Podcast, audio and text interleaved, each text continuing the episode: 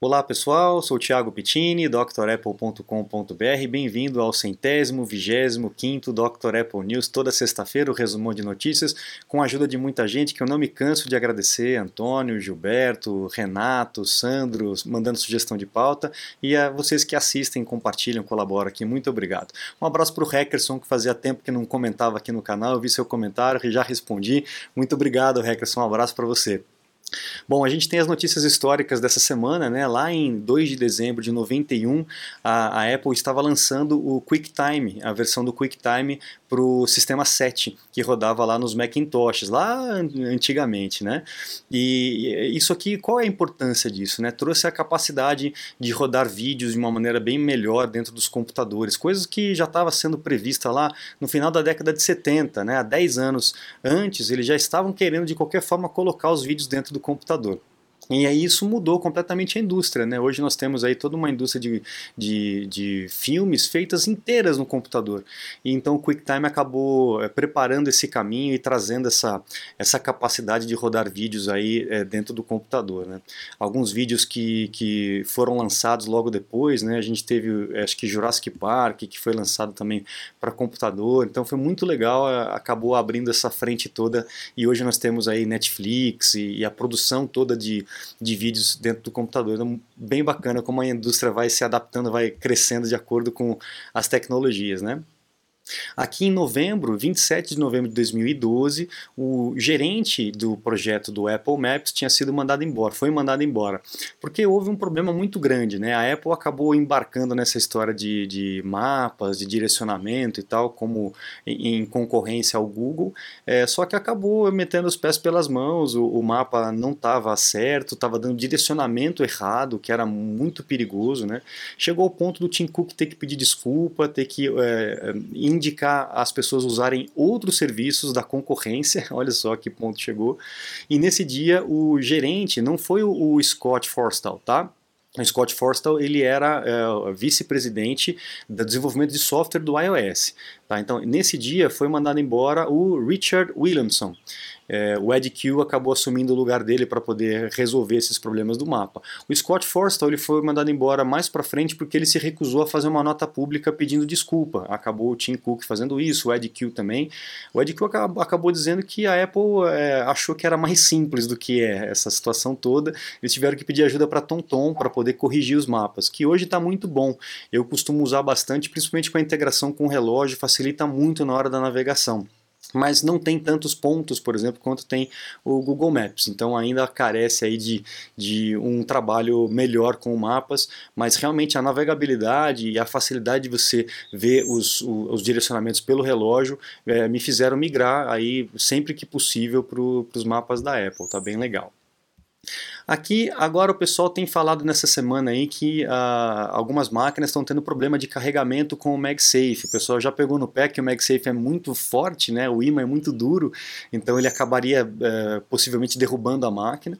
Uh, não sei ainda, não fiz esses testes ainda, e, mas o que o pessoal está dizendo aqui é que a luzinha fica piscando e aí o Mac não carrega, dependendo de uma situação específica. Então a Apple está investigando eh, para ver se realmente há algum problema físico ou um problema de software que talvez uma atualização atualização possa corrigir, né?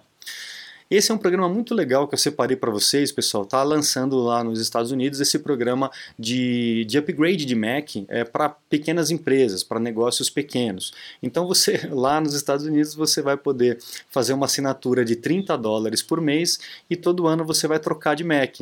Olha só que coisa absurda, né? Imagina aqui no Brasil 30 reais e todo ano você poder trocar de Mac, né? É lógico que a, a, Apple, quando traz o plano para cá, ela coloca alguns zeros depois aqui, né? Quantos zeros você acha que vem aqui? Um, dois, três? mas seria legal ter um programa desse aqui, né? E não só para empresas, mas também para o usuário final. Como tem para iPhone. Aqui no Brasil já tem esses planos para iPhone. Você vai pagando por mês e toda vez que sai o iPhone, é, a, a operadora aí, a nesse plano acaba é, troca o aparelho para você. Eu não sei se os preços ainda estão muito atrativos, né? Se o pessoal estiver por dentro dessa situação, comenta aqui porque é uma, é uma informação legal para a gente compartilhar com a turma. Tá bom? Bom, esse, isso aqui surpreendeu um pouquinho, tá? Foi um gráfico feito por uma, uma empresa lá na China, é, comparando ali a, a, o poder da marca uh, na China. E a gente tem visto aí uma queda vertiginosa da Huawei, não sei exatamente porquê, se alguém tiver por dentro também, por favor, comenta aqui. É, não sei se tem a ver com aquelas questões de espionagem, alguns funcionários foram presos e tal, mas a gente vê pela segunda vez aqui, de, nesse período, a Apple ultrapassando a Oppo, a Vivo e a própria Huawei chegando aí a 22% é, como a, a, maior marca de smartphone da, da China. Isso pode significar, como o próprio pessoal aqui da, dessa pesquisa é, comentou, uma mudança de comportamento do chinês, e ao invés de buscar o mais barato, a cópia, o, o falsificado, buscando produtos com uma qualidade é, maior, né, o high-end, como eles chamam. Então, é uma, talvez seja uma boa oportunidade aí para outras marcas adentrarem no mercado chinês. Você está desperdiçando seu iPhone, iPad, Mac? Ganhe tempo e produtividade com nossos cursos. Você vai aproveitar melhor seu Apple. Matricule-se em drapple.com.br. Bom, aqui também a gente tem essa, esse rumor que sempre vai e volta, né? A Apple eh, tentou lançar o AirPower, né, que seria essa base onde você apoia o iPhone, apoia o, o, AirPod e ele vai carregar por indução, sem precisar plugar o, o cabinho no equipamento. Isso foi é, abandonado logo depois, aí já teve rumor que voltou e foi que voltou, tá uma novela isso aqui. A gente não sabe exatamente se, se vai sair um produto como esse, mas foi um outro, um quase fracasso, né? um fracasso de lançamento que acabou não chegando né? dentro da, da linha de produtos da Apple. Vamos ver se isso realmente aparece. Se outras, outras empresas conseguiram fazer, a Apple deve conseguir, mas o esforço deve estar sendo grande ali, porque você já bateu na trave várias vezes.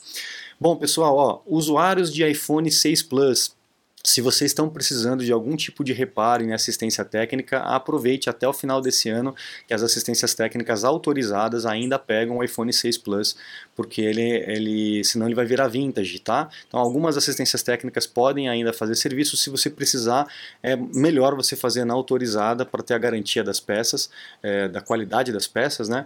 Antes que acabe. Agora ver também se vale a pena, porque já é um iPhone antigo, né? Mas enfim, aqui fica a notícia que a partir da, do final de dezembro ah, não tem mais peça, não tem mais reparo para esse equipamento, tá?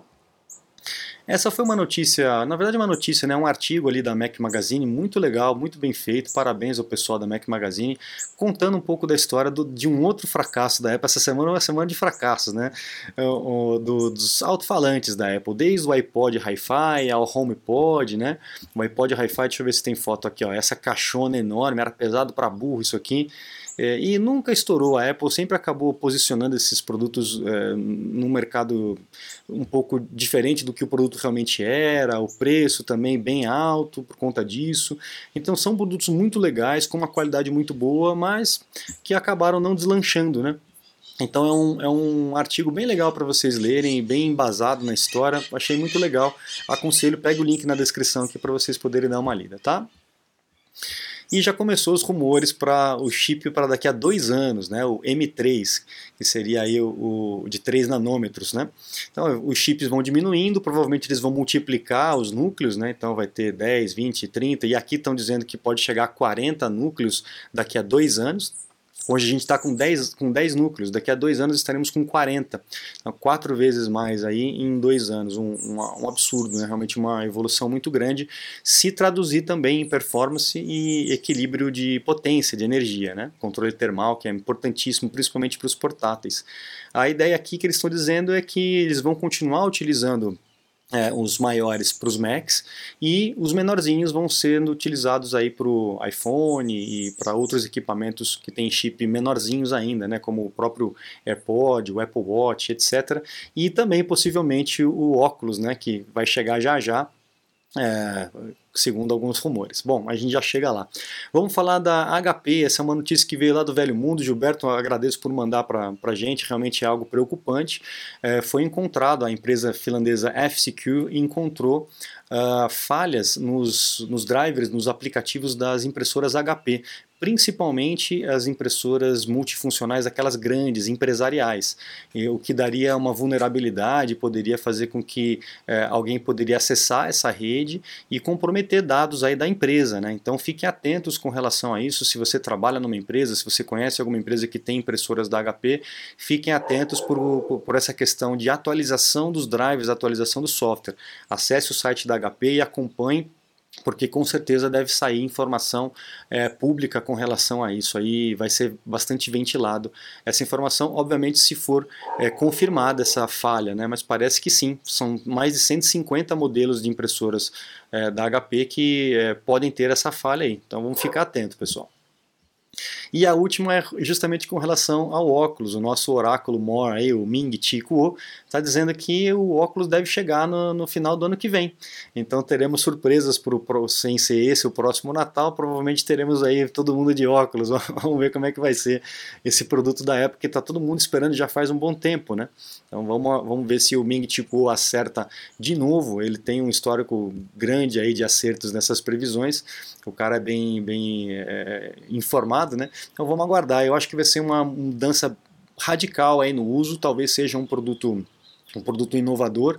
Agora já temos uma, uma experiência ruim do Google Glass, né? Então é, vamos ver como é que o público vai receber, como que a Apple vai solucionar os problemas já encontrados no uso do Apple Glass. Legal, pessoal? Então, com essa notícia, eu encerro o Dr. Apple News dessa semana. Desejo muita paz para todos aí e recomendo acessar lá o site drapple.com.br para conhecer os cursos completos, usar melhor o teu Apple e também lá tem os meus contatos caso você precise de um suporte, uma consulta técnica online. Eu fico por aqui, muito obrigado, um grande abraço e até a próxima. Tchau, tchau.